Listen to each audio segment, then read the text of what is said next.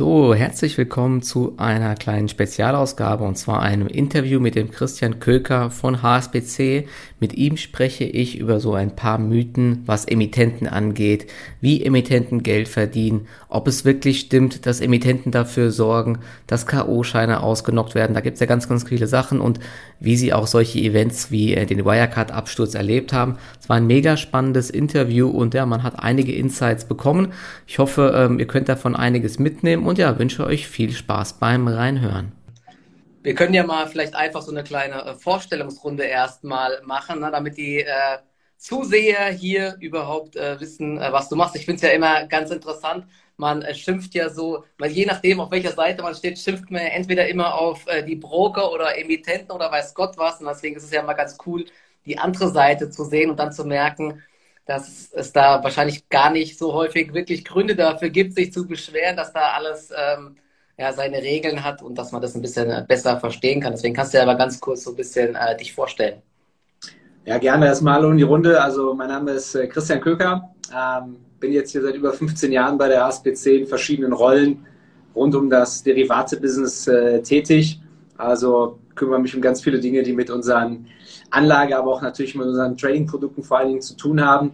Ähm, dazu gehört vor allen Dingen auch die ganzen Kooperationen mit unseren äh, Broker-Partnern auch zu, zu betreuen und natürlich auch mit anderen professionellen Nutzern dieser Produkte äh, mich auseinanderzusetzen. Und ähm, ja, und im Rahmen dieser Tätigkeit geben wir uns halt immer auch sehr viel Mühe. Ich sag mal, das, was du jetzt gerade schon angesprochen hast, Michael, dafür zu sorgen, dass das, was wir machen, eben auch irgendwie verstanden wird, ähm, dass die Produkte, die wir eben auch anbieten, irgendwie verstanden werden denn ähm, man sagt ja immer so schön, man soll sich eben nur auch mit den Dingen beschäftigen oder in die Dinge investieren, die man irgendwie halbwegs versteht. Und da versuchen wir eben auch unseren Beitrag zu leisten. Ich hoffe, dass wir heute mit der Session da mal wieder ein kleines Puzzlestückchen da in das gesamte Bild einfügen können. Ja, mega. Es geht ja heute, du machst ja anscheinend mehrere Sachen dort. Wir wollen ja heute insbesondere über äh, Turbo-KO-Scheine sprechen. Das ist ja auch so ein Derivat, was ich als eines der wenigen im Endeffekt auch wirklich mal selber nutze, weil es eben sehr transparent ist, weil man im Endeffekt weiß, woran man dran ist. Und ähm, ja, wenn man, es gibt ja verschiedene Strategien, was umsetzen. Darüber können wir ja gleich auch mal sprechen. Da kamen nämlich auch so ein, ein paar Fragen. Vielleicht kannst du ja mal als allererstes mal so ein bisschen erklären, weil da kamen auch ganz viele äh, Fragen äh, wie, wie das überhaupt genau funktioniert, was, was ein Turbo-K.O.-Schein genau ist und ähm, genau wie der, also wie der Kurs zustande kommt oder wie der Hebel zustande kommt im Endeffekt. Ja, es ist, sicherlich das Wichtigste, erstmal zu wissen, äh, wie kommt der Hebel eigentlich zustande. Es ist ja keine Zauberei, sondern was man sich eigentlich vorstellen muss, ist, dass das, was sonst der Anleger eigentlich machen würde, der Trader machen würde, nämlich die Aktie zu kaufen, ähm, das muss er letztendlich nicht mehr machen, sondern er kann stattdessen den, den Turbo kaufen, der sich auf diese Aktie bezieht. Und im Hintergrund kaufen wir letztendlich diesen dem Turbo zugrunde liegenden Basiswert, also die Aktie kaufen wir. Mhm. Und ähm, der Vorteil ist eben, dass ich als, als Trader eben nicht den gesamten Kapitaleinsatz auf den Weg bringen muss, den ich für die Aktie auf den Weg bringen müsste, sondern eben nur einen Bruchteil. Mhm. Und da besteht im Grunde auch schon so dieser Zusammenhang zwischen, zwischen dem Hebel und der, der Investment in die Aktie umso kleiner, sage ich mal, dieser, dieser Anteil ist, den ich als, als Trader selber auf den Weg bringe, den ich selber investiere, umso größer ist der fremdfinanzierte Anteil, wenn man so möchte, das, was der, der Emittent als, als Kapital zur Verfügung stellt. Und ähm, dadurch entsteht letztendlich der Hebel. Also, dass, dass man im Grunde genommen sagen kann, über das Produkt leiht einem im Grunde genommen der Emittent ähm, Geld, das mhm. man eben sonst bräuchte, um sich die ganze Aktie oder mehrere ganze Aktien zu kaufen. Und äh, dadurch äh, hat man letztendlich eine viel größere Hebelwirkung dann. Und man kann sich das in einem ganz einfachen Beispiel auch äh, verdeutlichen. Also wenn ich beispielsweise einen, einen Hebel von, von 10 haben möchte, dann brauche ich eigentlich nur ein Zehntel dessen bezahlen für so einen Turbo, äh, was die Aktie eigentlich kauf, äh, kosten würde. Ja? Und die anderen neun Zehntel, die kommen, wenn man so möchte, über das Produkt äh, vom Emittenten. Und umso kleiner oder größer der eigene Anteil ist, umso kleiner oder größer wird eben entsprechend auch der Hebel. Okay, also es hat immer was mit dem Basispreis zu tun. Da kamen nämlich auch immer viele Fragen, wieso sich der Hebel immer ändert. Ähm, das hat ja was damit zu tun, äh, wie weit die Aktie vom Basispreis entfernt ist. Vielleicht kannst du das auch nochmal anhand eines Beispiels erklären, weil da kamen, glaube ich, ähm, ganz viele Fragen und vielleicht auch mal so eine äh, Einschätzung. Ich finde es ja immer cool, wenn man so ein bisschen ein Praxisbeispiel hat.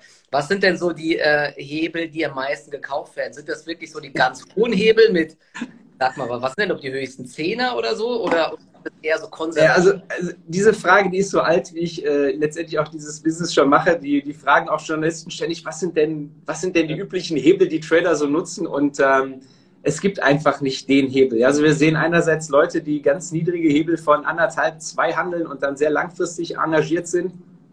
Und wir sehen natürlich auch Leute, die einen 100er Hebel, einen 80er Hebel handeln, weil die vielleicht auch nur wenige Minuten oder Sekunden gar vorhaben, investiert zu sein.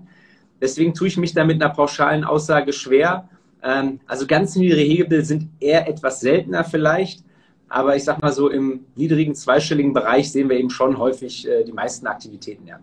Ja, also bei mir ist auch so, mal, also ich nehme glaube ich auch meistens so ein Dreier, Vierer Hebel, weil da ist, da kann man auch mal eine kleine Kursstelle aussitzen im Endeffekt. Also man wird nicht direkt ausgenockt. Na, das ist nämlich auch, das ist ja immer so das äh, Problem. Aber darauf gehen wir jetzt später nochmal ein. Da kamen nämlich auch ganz viele Fragen, wie das ist mit den Verlusten, Versteuerung und so weiter. Und ähm, genau, vielleicht kannst du ja nochmal ein Beispiel geben, wie das, äh, wie das ist mit, der, äh, mit dem äh, Ausrechnen des Hebels oder wie der Hebel dann in der. Ja, gerne. Also wenn ich mir jetzt vorstelle, ich habe eine Aktie, die steht ähm, zum Beispiel bei, bei 10 Euro und dann kaufe ich so einen Turbo, der einen Basispreis hat bei 9 Euro. Ja, also man muss sich das so vorstellen, dass dieser Basispreis eben die, äh, das Level markiert, ab dem man im Grunde genommen sein eigenes Kapital mitbringt und bis zu diesem Basispreis kommt das Kapital eben, wenn man so möchte, vom Emittenten. Also wenn wir mal dieses Beispiel nehmen mit den äh, 9 Euro, die dann eben der Basispreis sind, dann ist es eben auch meistens so äh, bei den Standard-Turbo-Optionsscheinen, dass dann auch dieses Level gleichzeitig der K.O. ist. Das heißt also, dieses Produkt, ich mache jetzt mal ein einfaches Beispiel, kostet dann 1 Euro plus X, ja, und diesen 1 Euro, den muss ich eben dafür bezahlen und dementsprechend habe ich in dem Moment einen Hebel von 10, ja.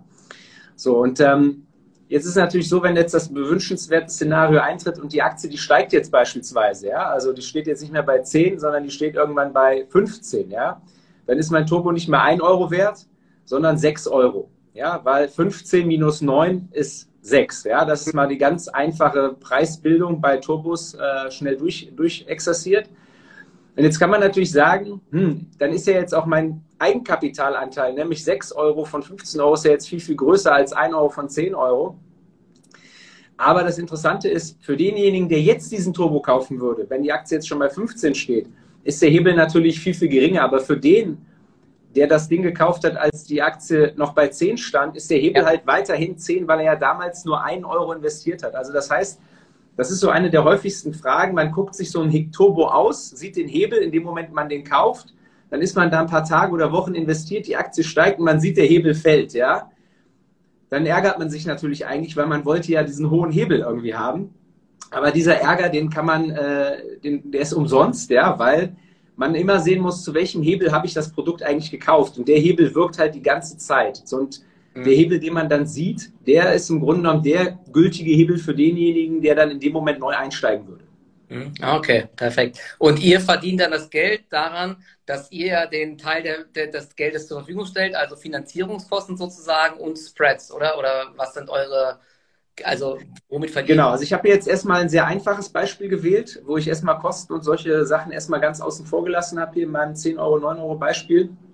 Aber erstmal ist es ja so, dass man, wie bei allen Wertpapieren, kann man sagen, wenn man ein solches Produkt kauft, mehr bezahlen muss, als wenn man es im selben Moment sofort wieder verkaufen würde. Ja? Und diese, diese Differenz zwischen An- und Verkaufskurs, ja, also zwischen dem sogenannten Geld- und dem Briefkurs, das nennt man halt Spread. Ja? Mhm. Ähm, das sind in der Regel wenige Cent, aber da muss man halt einem im Klaren sein, dass man das im Grunde genommen immer verliert. Mhm. Das heißt, wenn ich jetzt so ein Produkt habe, was 1 Euro kostet, dann kann ich es im selben Moment möglicherweise nur für 98 Cent verkaufen. Das ist im Grunde genommen dann das, was ich als, als, als Trader von Anfang an im Grunde genommen als Verlust habe oder das, was im Grunde genommen mich reinholen muss, dadurch, dass, der, dass die Aktie oder der Index steigt. Ja? Aber man kann jetzt nicht pauschal sagen, dass diese zwei Cent, die ich jetzt gerade in dem Beispiel hatte, auch unbedingt die zwei Cent sind, die wir verdienen.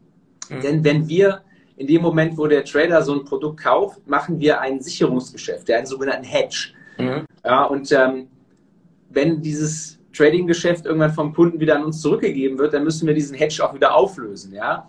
Und in, das heißt, dass wir also auch einen Spread bezahlen, den es auf der Aktie gibt oder auf, einem, auf dem Index gibt, den wir handeln. Wir verdienen also dann am Spread, wenn wir quasi mehr Spread von dem Kunden nehmen können, als wir selber für die Aktie oder den Index bezahlen müssen. Mhm. Ja, in der Regel ist das der Fall, dass wir das in der Regel schaffen. Also ist der Spread durchaus, kann man sagen, eine von äh, möglich, mehreren möglichen Einnahmenquellen für uns. Okay, das heißt, ähm, ihr, ihr guckt dann auch, was der Basiswert sozusagen ist. Und wenn es jetzt zum Beispiel der Basiswert eine Allianz ist, hat man natürlich einen sehr, sehr geringen Spread im Turbo K.O. Aber wenn jetzt der Basiswert, äh, keine Ahnung, irgend so ein S-DAX-Wert ist, wie, äh, keine Ahnung, Westwing oder sowas, dann ist der Spread logisch ja. Im, äh, im Derivat direkt höher, damit ihr euch da ähm, absichern könnt. Genau, also wir sind schon stark auch von der Liquidität, wie man so schön sagt, abhängig von den, von den Basiswerten. Ja, weil wir machen im Grunde nichts anderes als das, was Trader sonst auch machen. Also wir kaufen und verkaufen Aktien dagegen. Und das können wir natürlich ähm, gut und günstig machen, wenn die Aktie sehr liquide ist und auch selber mit einem kleinen Spread gehandelt wird. Und das leitet auch zu einer anderen Sache über, die sehr häufig auch gefragt wird. Ähm, warum verändern sich Spreads zum Beispiel auch? Ja, und ähm, sehr häufig kommt diese Frage auch dann auf, wenn wir uns über amerikanische Basiswerte beispielsweise unterhalten. Ja? Also es ist zum Beispiel natürlich einfacher, amerikanische Aktien zu handeln nach 15.30 Uhr mitteleuropäischer Zeit, weil dann sind US-Märkte offen, es ist liquiderer Markt als morgens um, um halb zehn in Deutschland. Und dann ist es eben häufig so, dass die, die, die US-Turbos, also die Turbos, die sich auf amerikanische Basiswerte beziehen, zum Beispiel dann auch morgens bis zur US-Eröffnung etwas größeren Spread haben, als wenn die Märkte in den USA dann eröffnet haben.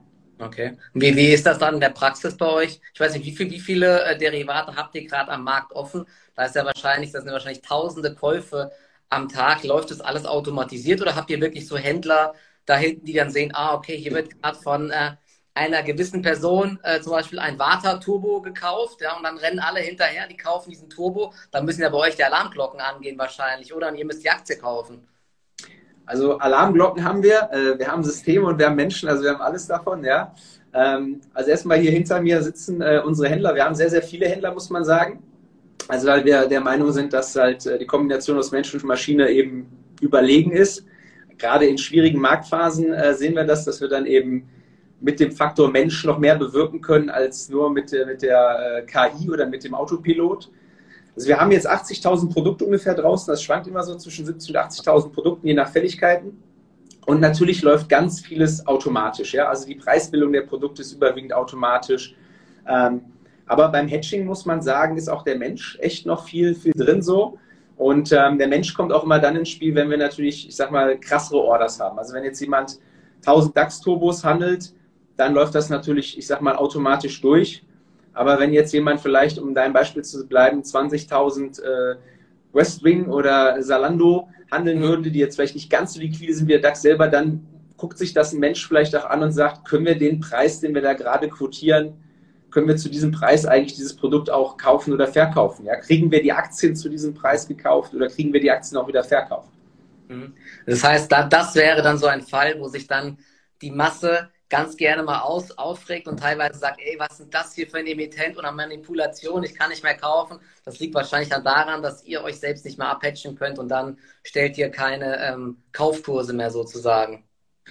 Ja, also sagen wir mal, man muss ein bisschen differenzieren. Es gibt ja verschiedene, verschiedene Formen. Also das, was wir jetzt gerade äh, diskutiert haben, ist ja eher die Sache, ähm, die Preise, die wir stellen, die orientieren sich ja an den Preisen der Aktien oder der Indizes oder der Rohstoffe, auf die wir die Produkte anbieten.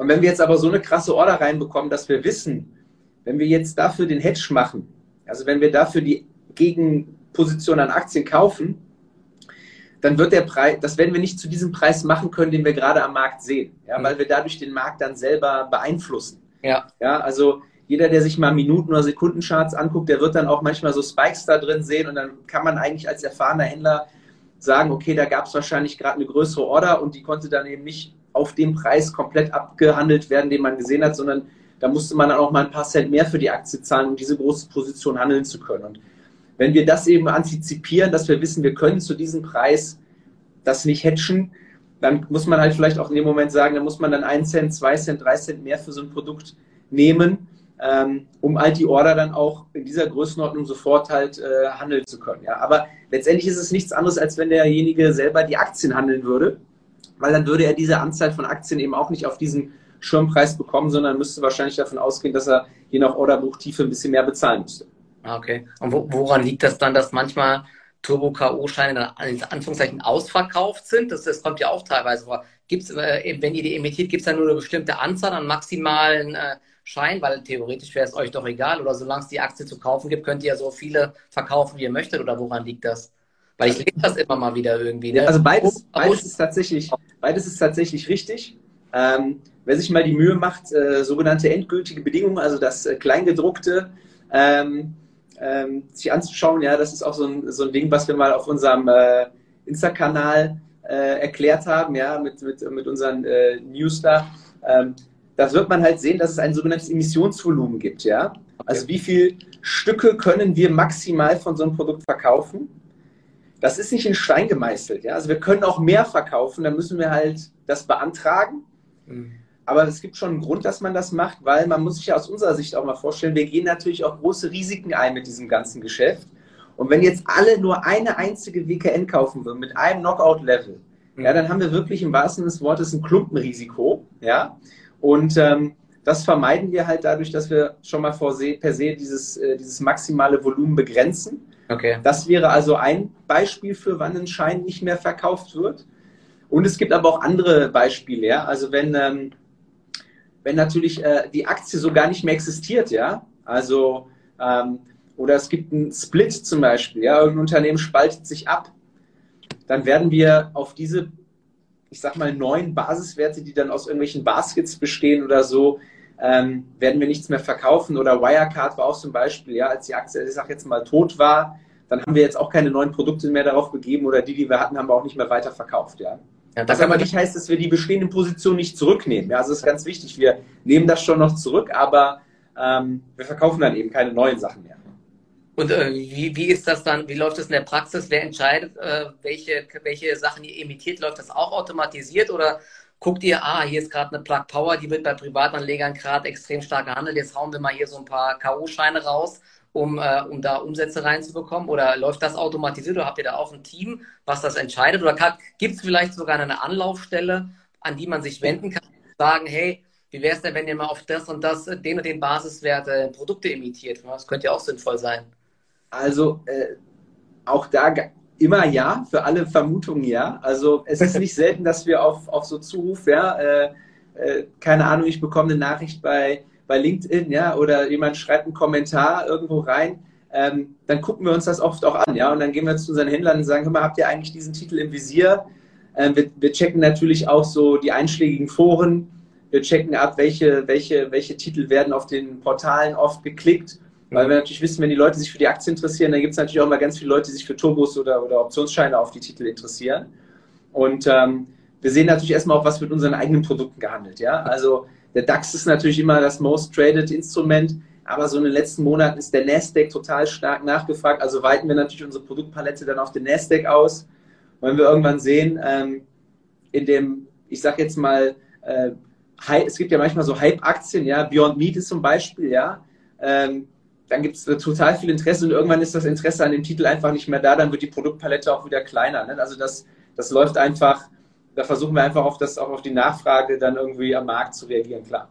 Okay, und was wird mehr gehandelt, Long oder Short? Wahrscheinlich Long, oder? Oder also, vielleicht sogar unterschiedlich, oder? Ja, also overall ist Long schon ganz krass in der, in der Überzahl. Ja? Also man kann sich auch mal den Spaß machen, bei uns auf der Homepage mal anzugucken, wie viele Scheine haben wir dann auf einem bestimmten Titel Long, wie viele Scheine haben wir Short. Ja? Ähm, das hat manchmal natürlich auch verschiedene Gründe, aber oft ist das ja auch einfach nachfragegetrieben. Und man muss sagen, die meisten Leute sind halt einfach bullish. Ja, ich meine, die langjährige Börsenentwicklung gibt das ja auch irgendwie her. Ähm, aber ist, klar ist, vielleicht, vielleicht, vielleicht haben die Leute tatsächlich dieses, dieses Short-Gehen für sich noch nicht wirklich entdeckt, weil das ist ja ein ganz großes Asset eigentlich, die diese Produkte haben. Ja, es gibt ja auch Leute, die sagen, boah, ich brauche die Turbos nicht, kann die Aktie handeln. Dann sage ich, yo, fair enough. Aber wenn man halt mal Short gehen möchte und eine Position absichern möchte, ja, weil man sagt, hey, wir sind jetzt bei 16.000, ähm, da muss man schon sagen, spielen so Produkte auch auf der Short-Seite ihre Stärke aus und das haben vielleicht noch nicht so viele für sich erkannt. Aber habt, habt ihr denn auch auf alle ähm, relevanten Aktien Short-Produkte oder ganz viele? Habt ihr da eine ganz große Auswahl oder ist das nur auf Indizes? Nee, also wir haben schon auch auf sehr viele Titel Short-Produkte. Ähm, das ist ja auch, wo ich eben sagte, es gibt mehrere Gründe. Also man muss sagen, man kann nicht immer auf jeden Titel auch Short-Produkte anbieten, weil damit wir es eben ermöglichen können, Short zu gehen, müssen wir die Aktien leihen können. Mhm. Also wir leihen uns die Aktien dann von einem anderen Marktteilnehmer, um sie dann verkaufen zu können, ja, um sozusagen diese Gegenposition abzubilden. Ja. Also das ist ja so, was ja auch so ein bisschen jetzt hier rauskommt. Wir traden ja nicht gegen die Anleger oder profitieren, wenn jemand gewinnt. Also wenn jemand gewinnt, profitieren wir natürlich idealerweise auch, weil er das weitermacht, ja, aber wir ziehen unsere Erträge erst in Finanzierungskosten. Das war ja auch eine häufige Frage und, und im Spread. Und wir haben erstmal nichts davon, dass andere irgendwie verlieren oder so, ja, sondern das heißt, wir stellen uns möglichst marktneutral auf. Okay, das war vielleicht dann auch so ein Grund, dass es dann irgendwann bei Wirecard gab es auch gar keine Short-Produkte mehr eine Zeit lang, ne? weil es dann ja auch keine Aktien mehr zu leihen gab und deswegen konnten auch die Emittenten keine Short-Zertifikate oder Turbos und sowas mehr rausbringen wahrscheinlich, oder? Ja, also erstmal gibt es den Punkt, es gibt nichts mehr zu leihen, dann ist äh, sowieso vorbei, ja. Ähm, aber man muss ja auch immer eine Gebühr zahlen für das Leihen.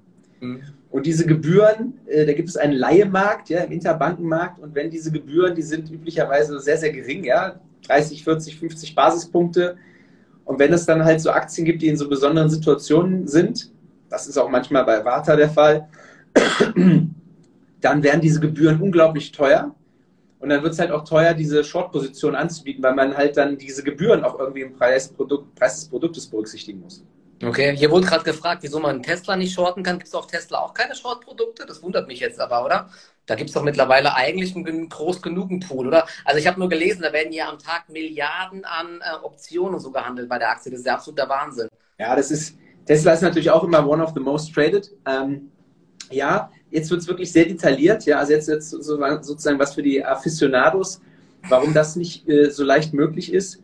Es gibt ja eine amerikanische Steuergesetzgebung äh, unter dem Titel 871M ist die im Markt bekannt, mhm. ähm, bei der es darauf ankommt, dass eben die Emittenten und die Banken, bei denen man die Depots hat, dafür sorgen, dass man eben mit solchen Produkten nicht irgendwie Erträge auf Dividenden umgehen kann, ja, oder Steuern auf Dividenden umgehen kann.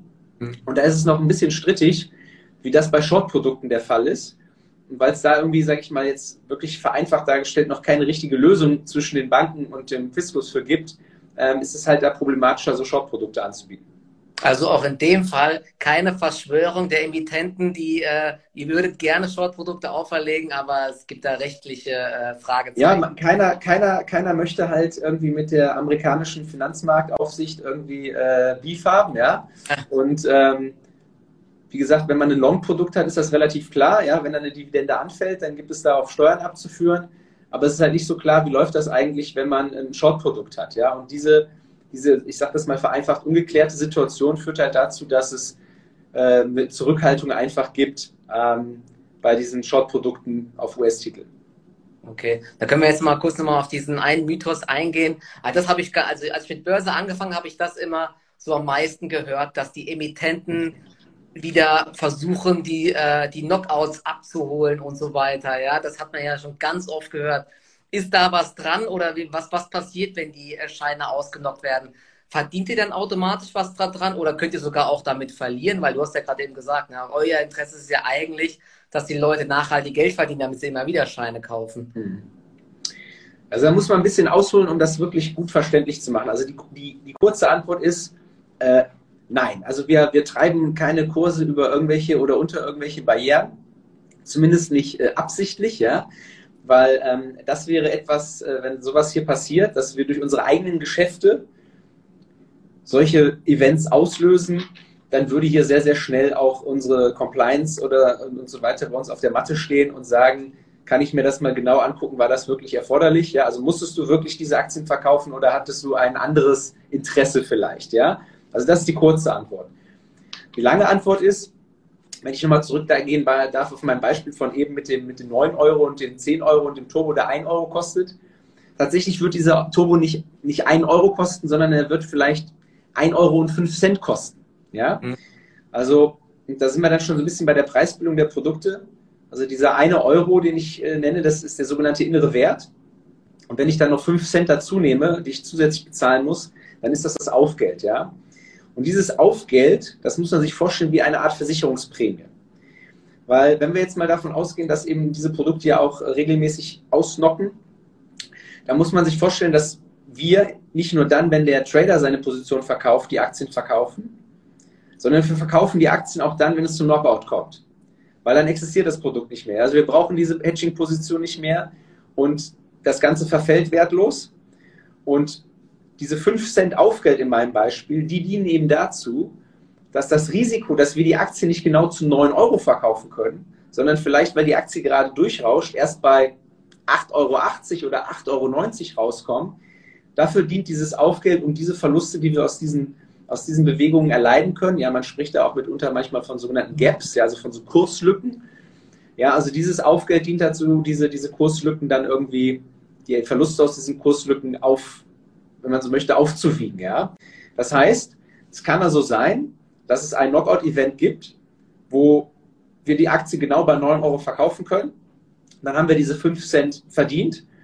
Aber es gibt auch Beispiele, da geht die Aktie halt auf 8,50 Euro und dann haben wir halt 50 Cent minus 5 Cent verloren und ähm, sitzen dann bei der Position auf 45 Cent. Und dieses Risiko, das liegt halt bei uns als Emittenten, das können wir auch nicht weghatchen. Das ist einfach unser Geschäftsrisiko. Das ist das Risiko, was der Kunde, der Trader durch den Kauf von Turbos an uns überträgt. Und ähm, über das ganze Jahr gibt es halt viele Fälle, wo wir bei Knockouts an diesem Aufgeld eher positiv rauskommen. Und es gibt einige wenige Fälle, wo es halt richtig wehtut und dann betragsmäßig auch richtig reinballert, wo wir dann halt eben große Verluste mal haben, wo wir das dann eben versuchen auszugleichen. War das zum Beispiel bei Wirecard äh, der Fall? Da können wir ja vielleicht mal drauf eingehen, weil da waren ja auch ganz viele Leute extrem bullish. Na, da waren ja die ganze Zeit dieser Kampf mit äh, Bären, Shortsellern gegen äh, die Privatanleger. Und ich weiß ja noch ganz genau, da habe ich sogar an dem Morgen habe ich sogar einen Livestream bei mir gemacht. Da waren alle Leute dabei, die alle so auf diese, äh, auf diese Bestätigung gewartet haben und auf die Presse. Das kam halt wieder einfach nicht. Und irgendwann ist halt der Kurs, ich glaube, der war, ist nochmal kurz auf über 100 und dann äh, ist der auf 93 und dann kam irgendwie die Meldung, dass das Testat nicht kommt und dann gab es nur noch einen einzigen Kurs auf TradeGate und auf Xetra war direkt Volatilitätsunterbrechung, ich glaube eine halbe Stunde oder so. Und der nächste Kurs waren 60 Euro. da habt ihr ja dann schon ein Riesenproblem wahrscheinlich, oder? Weil ihr könnt ja, ihr könnt ja nicht verkaufen, alles wird ausgenockt. Und wenn dann ein K.O. bei 80 Euro war und der nächste Kurs für euch ist 60 Euro, da habt ihr ja ordentlich äh, Verlust gemacht. Ja. Also das ist auch ein sehr gutes Beispiel für eine Situation, wo wir halt auch den Kräften dieses Marktes einfach dann auch schutzlos ausgeliefert sind, ja. Jetzt muss man sagen, toi, toi, toi, ist das jetzt ein einmaliges Event in der, in der Intensität, ja.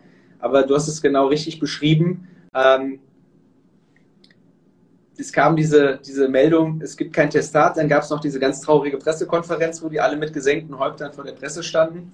Und man wusste eigentlich, es wird nie wieder so sein wie vorher bei Wirecard. Und ähm, dann ist es natürlich so, dass alle diese Positionen überall ausgenockt sind. Man muss dazu sagen, dass Wirecard natürlich auch ein extrem beliebter Basiswert bei Tradern war, weil er ja auch das ganze Jahr immer 20 Euro rauf, 30 Euro runter.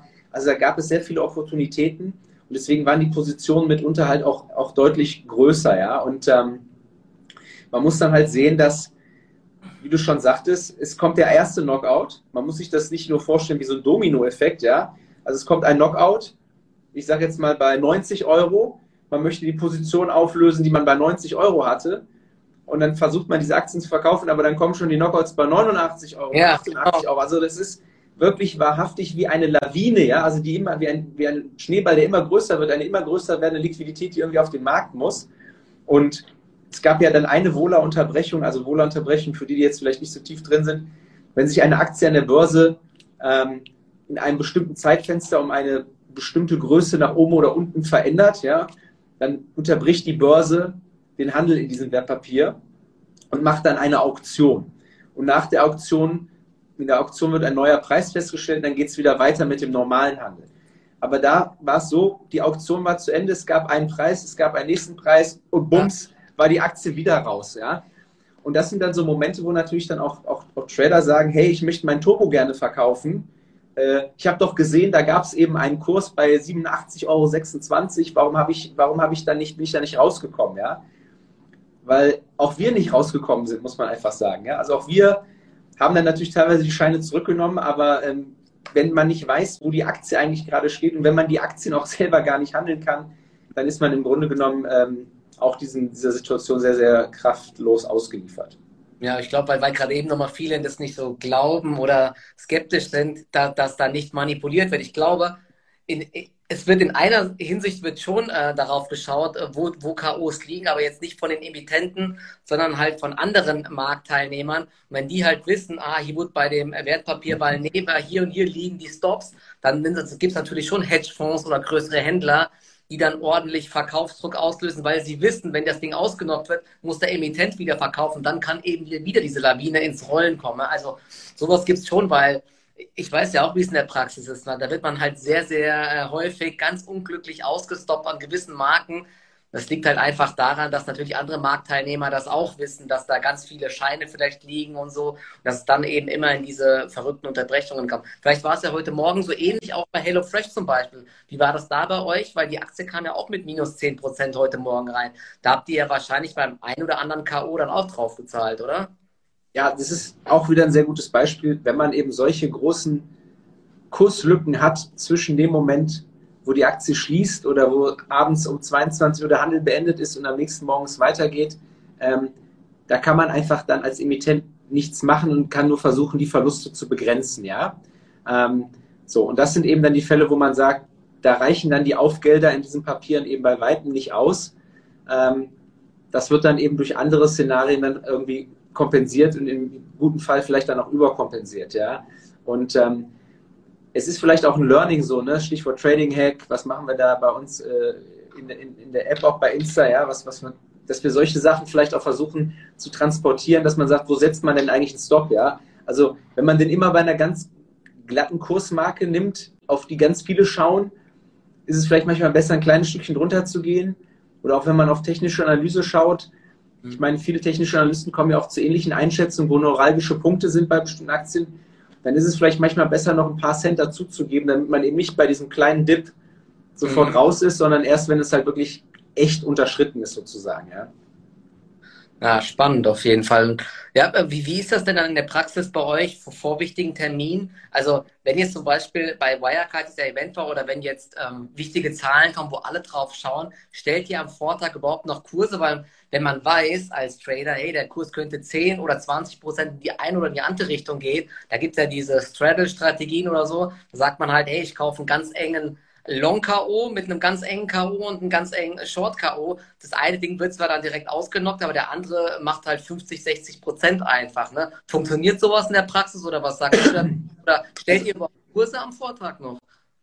Ja, also mir fallen so ein paar Events ein, wo wir, ähm, also ja, wir stellen Kurse, aber es gibt ein paar Events in der Vergangenheit, ich sag mal so von globaler Bedeutung, wo man dann möglicherweise von seiner sehr, sehr sonst konstanten Brettpolitik ein bisschen abweichen muss. Oder wo man dann vielleicht vor so einem Event ein etwas größeres Aufgeld in die Scheine reinnimmt. Also beispielsweise Brexit-Referendum. Hm. Ja, da wusste man im Grunde genommen, oh, es ist knapp, ja, aber irgendwie morgens wird es diese Nachricht geben, geht UK raus aus, äh, aus der EU, ähm, wird der Markt wahrscheinlich crashen. Mhm. Kommt die Nachricht, die bleiben drin, wird es wahrscheinlich eine leichte Erholung nach oben geben. Ne? Also genau das, was du sagst, äh, es ist so ein Hop oder Top.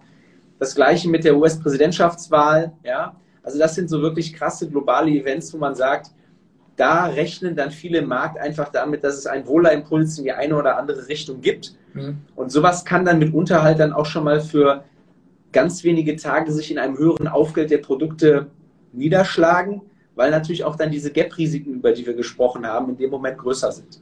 Okay, na, spannend auf jeden Fall. Ich habe es auch mal probiert mal zu machen, aber ganz so leicht ging es dann doch nicht, weil dann der Emittent natürlich dann die Spreads wirklich ausgeweitet hat am Vortag und dann habe ich mir gedacht, okay, jetzt äh, lohnt sich für mich dann doch also, nicht. Also wenn das wirklich jemand macht, ne, dann muss man halt gucken, wie hoch sind die Aufgelder, ja, weil ich verliere ja dann, wenn es eine Ding ausnockt, auf jeden Fall das Aufgeld von dem einen Schein, ja.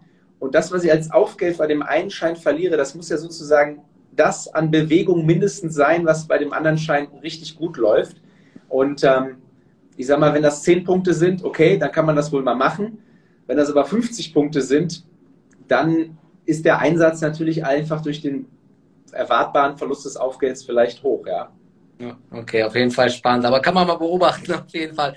Jetzt kamen noch äh, diese Fragen mit diesem Kündigungsrecht von euch. Ne? Das ist ja auch immer in den Scheinen drin. Wie oft kündigt ihr Scheine oder kommt das vor oder ähm, ja, was passiert dann im Endeffekt? Also wir haben ja jetzt heute sehr viel über Knockout-Produkte gesprochen und die beliebtesten Knockout-Produkte sind die Open-End-Turbos, ja. Müssen wir vielleicht auch gleich nochmal auf die Finanzierungskosten eingehen. Ähm, die Produkte laufen ja theoretisch unendlich, ja. Mhm. Also wir haben Open-End-Turbos, die sind viele, viele, viele Jahre alt, ja. Ähm, und man muss sich natürlich jetzt mal vorstellen, keiner kann ernsthaft behaupten zu sagen, ich bringe heute ein Produkt raus und das läuft wirklich bis in alle Ewigkeit, ja. Man muss also als Emittent irgendwie eine Möglichkeit haben, zu sagen, ich muss irgendwann dieses Produkt auch mal beenden können, ja. Und es ist gar nicht so, dass wir das beenden wollen, wenn wir dann keine Lust mehr drauf haben, sagen, naja, äh, das ist jetzt schon so alt, das Produkt, das machen wir jetzt mal weg, sondern es gibt dann einfach am Markt Events, die man heute sich noch manchmal gar nicht vorstellen kann, die dazu führen, dass es einfach Sinn macht, so ein Produkt zu kündigen und zu beendigen. Mhm. Beispielsweise Aktien gehen auf Null oder Unternehmen, die die, ne, also die Emittenten dieser Aktien gehen bankrott, Wirecard, äh, Praktika-Baumärkte. Ähm, es macht dann keinen Sinn mehr, ewig ein Produkt anzubieten, was einer, wo eine Aktie zugrunde liegt, die dann nur noch einen Cent kostet. Ja. Oder wo wir die Aktie gar nicht mehr handeln können, ja. Also, und das ist einfach der Punkt, wo man dann sagt, dann kündigen wir diese Produkte, einfach weil es keine wirtschaftliche Möglichkeit gibt, die mehr regulär zu bepreisen, wo wir einfach keinen marktgerechten Preis mehr verstellen können, ja. Okay, aber im Normalfall laufen die ganz normal weiter, einfach wenn es keine irgendwelchen speziellen Events gibt sozusagen. Und das ist nur eine Absicherung einfach für euch. Ja, also es ist wirklich nur die Möglichkeit für uns, auf, auf nicht erwartbare Ereignisse oder solche Sonderevents reagieren zu können. Ähm, warum, also ich meine, wir, wir verdienen ja daran, dass die Leute in diesen Produkten investiert sind. Also wir haben ja ein Interesse daran, dass sie möglichst lange investiert sind. Wir würden uns das eigene Schulbein abschneiden, wenn wir sie einfach aus den Produkten rausschmeißen. Wie, und wie, wie war das bei euch mit den, äh, wann, wann können, äh, wann können äh Derivate dann K.O. gehen bei euch? Ist das immer oder habt ihr da, gibt es da verschiedene Versionen auch? Zum Beispiel nur zu Xetra Handelszeit kann Adidas äh, K.O. gehen oder auch außerbörslich, weil mir ist das mal bei einem CFD-Anbieter passiert, wo dann über Nacht irgendwelche Mondkurse gestellt wurden. Mhm. Da wurde ich dann ausgestoppt sozusagen. Ne? Und am nächsten Morgen war das Ding wieder ganz woanders. Ist ja schon sehr ärgerlich, wenn man dann bei irgendeinem, ich sag mal, lang und schwarz Sonntagshandel, wo es völlige Übertreibungen gibt, wo man dann, dann ausgenockt wird sozusagen. Mhm. Was ist denn in der Praxis bei euch? Also für die meisten Produkte gilt erstmal, dass der Knockout dann eintreten kann, wenn die sogenannte Referenzbörse geöffnet ist. Okay. Also das heißt jetzt mal für alle DAX-Titel ist das Xetra, für die US-Titel ist das dann zum Beispiel die Nasdaq, ja, ähm, oder die NICE, ja, also das sind dann die Heimatbörsen, wie man so umgangssprachlich sagt, ja. Ähm, trotzdem ist es wichtig, dass wir über das Thema sprechen, denn es gibt natürlich auch Basiswerte wie Euro-Dollar, sehr beliebt, ja. Die werden im Grunde rund um die Uhr auf der Welt gehandelt. Ja, mhm. es gibt quasi einen fortlaufenden Devisenmarkt, ja, das ist nicht wie eine, wie eine Präsenzbörse hier in, in irgendeinem Land, und ähm, ja, wir handeln unser Produkt von 8 bis 22 Uhr. Und wenn natürlich irgendwo in Australien äh, gerade Euro-Dollar dann irgendwie eine krasse Bewegung macht, dann kann es natürlich sein, dass so ein Produkt ausnockt in einem Moment, wo man gar nicht das Produkt handeln kann. Okay. Ja, das ist eine Besonderheit. Also das heißt, wenn man jetzt eine wirklich hochgehebelte Devisenposition handelt, dann sollte man sich vielleicht abends äh, um 21.30 Uhr nochmal überlegen, äh, fühle ich mich damit wohl, damit jetzt ins Bett zu gehen, ja, oder sollte ich es vor der Tagesschau nochmal glattstellen, ja? So, und ähm, dann muss man allerdings sagen, wenn wir nochmal zurückkommen auf die Standardprodukte, es gibt schon Produkte, ähm, sogenannte X-Turbos, die beziehen sich dann nicht nur auf den DAX, sondern auch auf den sogenannten X-DAX. Jetzt wird es schon sehr speziell. DAX wird ja von 9 Uhr bis 17.30 Uhr inklusive Schlussauktion gehandelt. Und der X-DAX wird von 8 bis 9 Uhr berechnet und von 17.45 Uhr bis 22 Uhr. Mhm. Das heißt, Turbos, also X-Turbos können auch in den vor- und nachbörslichen Zeiten ausnocken. Das ist ein größeres Risiko für den, für den Trader. Und diese Übernahme dieses größeren Risikos bekommt er vergütet, indem er weniger Aufgeld bezahlen muss. Ah, okay. Weil wir dann halt weniger Gap-Risiken tragen müssen. Und das geben wir halt weiter, diese geringeren Risiken in, einem, in Form eines geringeren Aufgelds wenn ich ein geringeres Aufgeld habe, habe ich quasi für dasselbe Geld einen höheren Hebel. Ah, okay, ist auch spannend.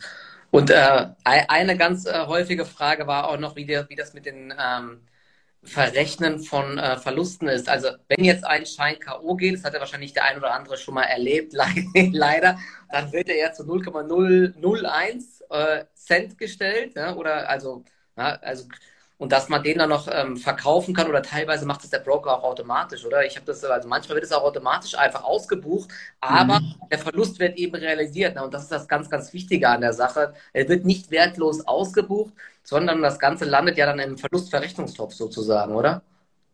Also es gab jetzt eine sehr, sehr lange anhaltende Steuerdebatte.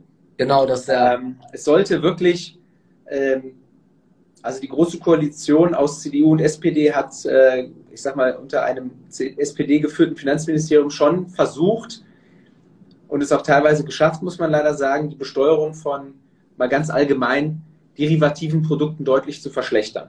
Mhm.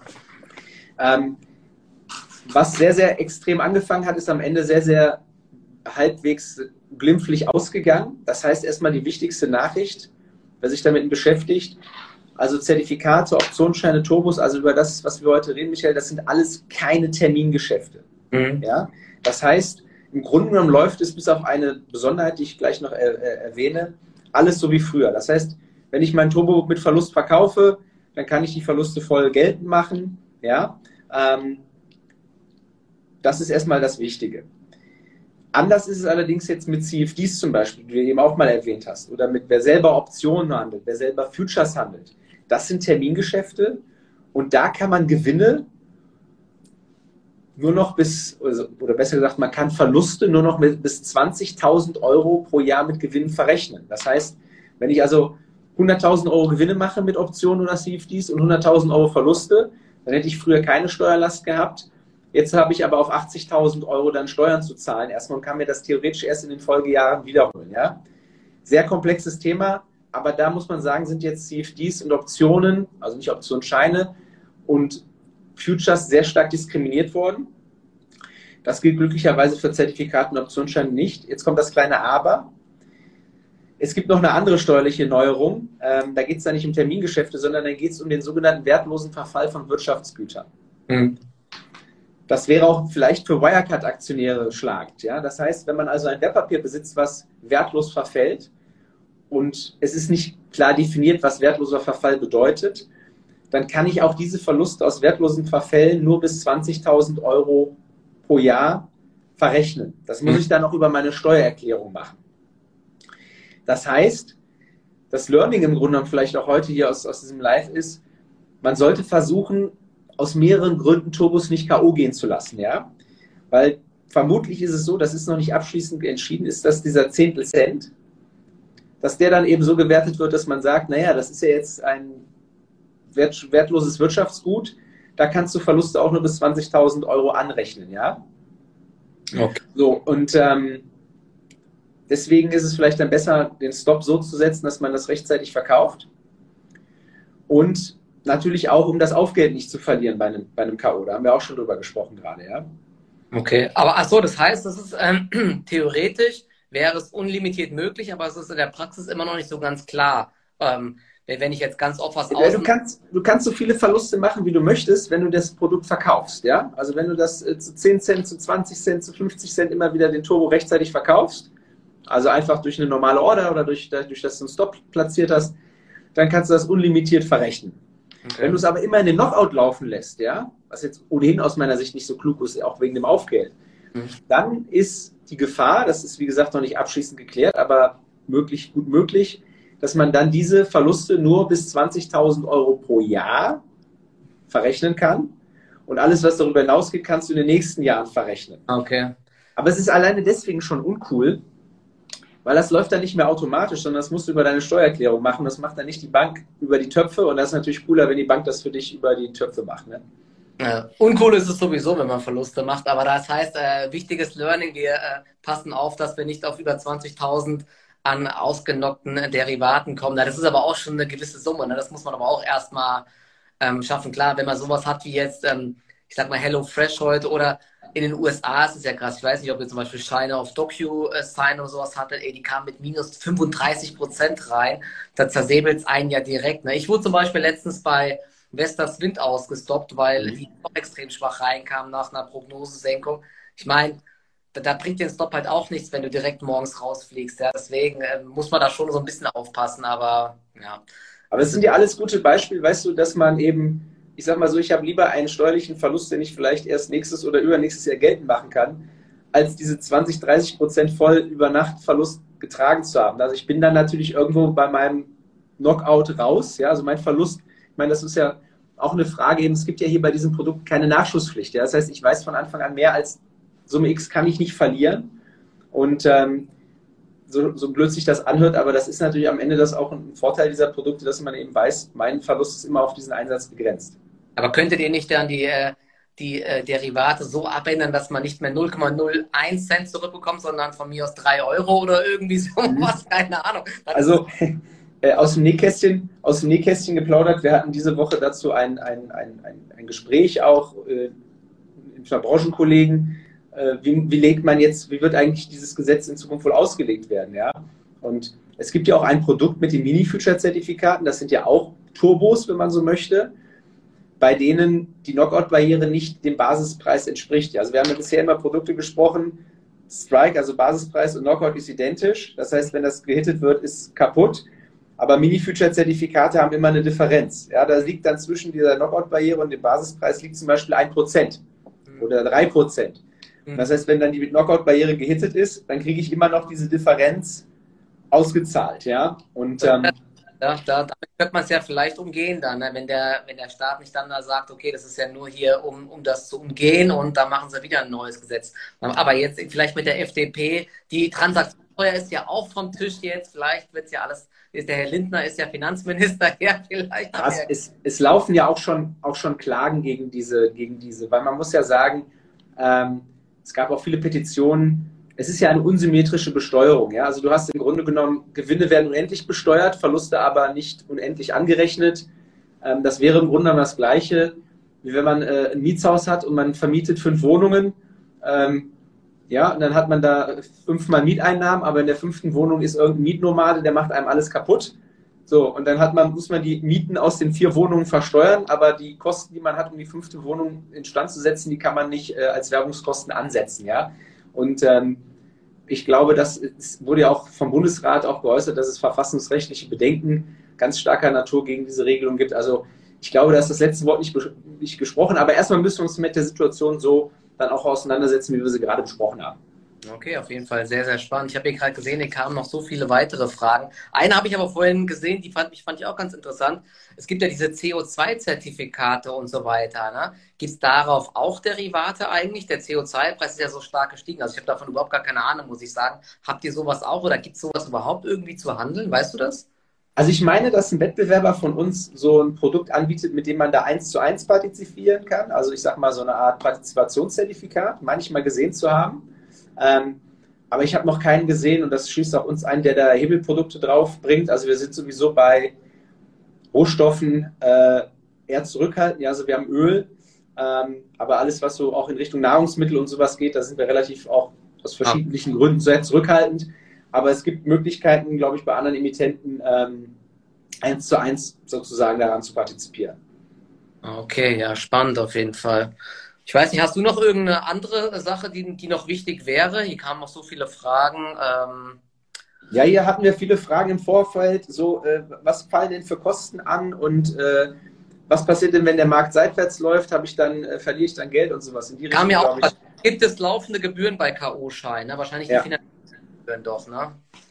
Genau, also man muss sich ja vorstellen, irgendwo müssen wir ja Geld verdienen, habe ich ja eben schon mal so ein bisschen angeritzt, ja, dass, die, dass der Spread eine Quelle ist Möglicherweise kann man auch am Aufgeld was verdienen, wenn es zum Lockout kommt. Äh, das kann man aber schlecht prognostizieren.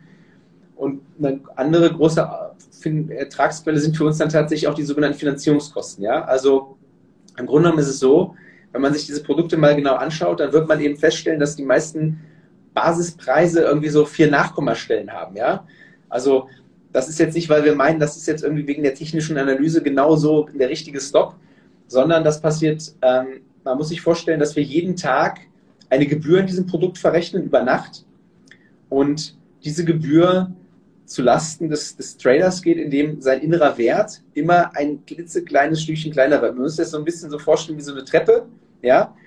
Und das heißt also, wenn wir jetzt uns vorstellen, ich habe eine Aktie, die ist bei 100 und ich kaufe jetzt ein Turbo mit einem Strike, einer Barriere bei 90, dann wird diese Barriere jeden Tag so ein bisschen diesen 100 Euro näher rutschen. Okay.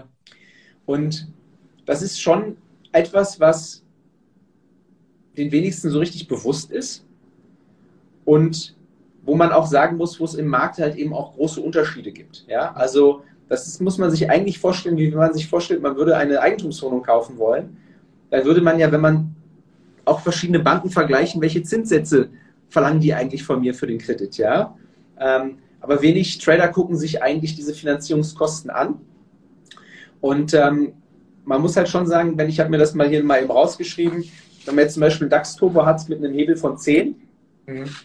und man ist eine Woche investiert, dann kostet einen das äh, vier Punkte. Mhm. Ja, das heißt, der Markt muss vier Punkte in einer Woche machen, damit man diese Finanzierungsgebühren wieder raus hat. Ja? Ähm, also jeden Tag ein, wird fast jeden Tag quasi ein Punkt ungefähr genommen, so ungefähr, ja. Ja, also Ganz genau, das wäre jetzt, das wäre jetzt so eine Faustregel. Ich glaube, dass man halt ähm, sehen muss, dass das natürlich auch davon abhängig ist, umso höher der Hebel, umso höher fremdfinanziert, ja. Also das mhm. hängt auch schon damit ein bisschen zusammen. Mhm. Aber wenn ich jetzt 30 Tage investiert bin, dann sind das halt schon mal 23 bis 25 Punkte, ja. So, und ähm, wenn ich jetzt natürlich einen anderen Anbieter habe, der vielleicht statt Finanzierungskosten von, ich sage jetzt mal zweieinhalb Prozent, fünf Prozent hat, und das ist äh, durchaus auch möglich, dann reden wir halt nicht über 25 Punkte, sondern über 50 Punkte. Und wenn man das jetzt mal für eine längere Haltedauer fortschreibt, dann kommt mir natürlich der Knockout immer schneller entgegen, wenn man so möchte. Ja, das war ja die Frage, was passiert denn, wenn der Markt sich gar nicht bewegt? Und ich muss natürlich auch immer mehr Performance in meinem Basiswert haben, um diese Gebühren auch reinzuholen. Ja, das heißt, gerade wenn man vielleicht nicht nur Daytrading macht, sondern vielleicht auch mal ein paar Wochen oder Monate gedenkt, in so einer Position drin zu sein, sollte man eben nicht nur auf den Spread gucken, also was ist die Differenz zwischen und Verkaufskurs, sondern eben auch auf diese Finanzierungsgebühren, weil man hat jetzt an meinem Beispiel gesehen, ja, also oft sagen Leute, hey, das ist aber ein Cent Spread statt zwei Cent Spread. Und dann kann ich sagen, naja, wie lange willst du denn investiert sein? Ja, einen Monat. Dann sage ich, ja gut, da hast du schon wieder 20 Cent gewonnen, weil der eine halt eine höhere Gebühr hat als der andere. Wo, wo, wo sieht man diese Finanzierungskosten immer ganz genau? Sieht man das bei euch auf der Website oder sieht man das immer dann äh, bei den jeweiligen Brokern oder keine Ahnung? also die Broker werden das wahrscheinlich nicht ausweisen. Ja? Also man kann natürlich selber, wenn man mal investiert ist, kann man natürlich sich das mal einfach machen. Man guckt heute rein und dann guckt man morgen nochmal rein, dann sieht man mal, wie ist denn der Basispreis angepasst worden. Ja? Aber klar ist natürlich, dass wir das auf unserer Homepage ausweisen, im jeweiligen Produkt einzeln äh. Und wir haben auch so einen Rechner, ja, deswegen, ich habe das nicht selber ausgerechnet, sondern ich habe das eben einfach nur eingetippt. Wir haben so einen Rechner, da kann man halt eine WKN eingeben oder man springt aus der einzelnen WKN in diesen Rechner und dann kann man einfach mal eingeben, wie lange möchte ich denn investiert sein. Dann zeigt einem das Tool halt, wie wird der Basispreis angepasst. Und okay, cool. wenn das halt nicht so transparent gelöst ist, dann ähm, wird es halt einige Emittenten halt auch geben, die verstecken das dann halt, ich sag mal, in ihren endgültigen Bedingungen, ja, also in dem, äh, in dem Kleingedruckten. Und da muss man dann einfach mal nach sowas, äh, Steuerung F, ne? ich sag mal, Gebühren, Anpassungssatz oder sowas gucken, um das rauszufinden. Okay, auf jeden Fall mega spannend. Ja, ich habe da ehrlich gesagt auch selten nachgeschaut, muss ich sagen. Muss ich auch mal genauer, genauer gucken, was da bei den einzelnen Aktien so an Gebühren anfällt. Ja, das ist echt ganz interessant. Ja, mega. Hatten wir auf jeden Fall, jetzt haben wir fast schon sogar eine Stunde voll hier. Wir können ja nochmal irgendwann, da können wir nochmal eine zweite Session machen. Hier sind, glaube ich, noch äh, einiges an Fragen äh, offen geblieben. Ja. Oder hast, hast du, wenn du noch irgendeine äh, Sache hast, die vielleicht noch wichtig wäre, dann. Ähm ja, wichtig ist mir natürlich, freue mich natürlich, wenn der ein oder andere hier ähm, Spaß hatte und die Themen spannend findet, ähm, unserem Kanal auch zu folgen. Wir hauen da ja jede Woche mehrere Trading-Tipps raus. Wir zeigen auch immer, was bei uns most traded ist. Das finden auch mal sehr viele Leute interessant, welche Basiswerte gerade bei uns so auch gehandelt werden. Ähm, da haben wir dann halt ähm, immer eine Übersicht und äh, auch mit unseren Trading-Hacks versuchen wir dann auch, ich sag mal, in der üblichen Art und Weise für, für das Medium auch immer ein paar gute Tipps zu geben. Also freut mich, wenn ihr da mal äh, unseren Kanal abonniert und ansonsten ähm, schickt mir gerne auch eine Kontaktanfrage bei Xing oder LinkedIn. Ähm, da haue ich auch schon mal ein paar gute Videotipps oder sowas raus. Und ähm, was mir halt auch eben wichtig ist, was vielleicht auch hier heute rausgekommen ist, ähm, man kann halt auch immer bei uns anrufen oder uns eine Mail schreiben oder einen Kommentar, einen Kommentar eine Frage stellen. Ähm, wir geben uns halt sehr, sehr viel Mühe, eben auch solche Sachen im Vorfeld zu klären. Also besser vorher eine Frage stellen als hinterher. Und gerade auch wenn es, ich sag mal, wir haben heute auch über so Beschwerdethemen gesprochen. Also bevor man irgendwie in einem Forum irgendwelche äh, alten Vorurteile nachliest, gerne mal bei uns anrufen und sich das sozusagen aus der Quelle erklären lassen. Und wenn wir dann wirklich mal einen Fehler gemacht haben, dann können wir das eben auch dann so äh, reparieren, sage ich mal, wenn uns das jemand direkt auch dann mitteilt. Ja, mega, mega cool. Hat mir auch Spaß gemacht. Und diese Sache, was du gerade gesagt hast, auf der Website immer schauen, ne, diese, diese so ein bisschen Sentimentanalyse zu machen. Wie ist denn aktuell der Markt so positioniert oder die ganzen Anleger ist eh mega spannend, immer um sich zu schauen, hat die Masse recht oder ist das vielleicht eher ein Kontraindikator? Oder sowas ist ja immer ganz spannend zu sehen. Es gibt ja auch diese Beispiele, wenn man bei Aktienhandel sieht, was bei Lang und Schwarz gerade aktuell gehypt wird, dann ist es dann irgendwann dann auch schon eher so Richtung Kontraindikator. Deswegen auf, auf solche Sachen achte ich nämlich auch sehr, sehr häufig. Ja. Also auch schon mal eine Top-Quelle, genau. Christian Köker heißt der, genau. Der genau, da sehe ich gerade auch die Frage. Ja, Christian Köker, da ah. findet ihr mich. Mhm. Genau, jetzt kriegst du nochmal ganz viele Anfragen, genau. Und, Und unser Kanal heißt hsbc-de. Genau, perfekt. Genau, hsbc.de, sieht man ja hier oben. Vielen Dank dann äh, für die vielen Zuschauer, hat mir mega Spaß gemacht, gell? Und dann schönen Abend dir und bis zum nächsten Mal. Euch auch, ja.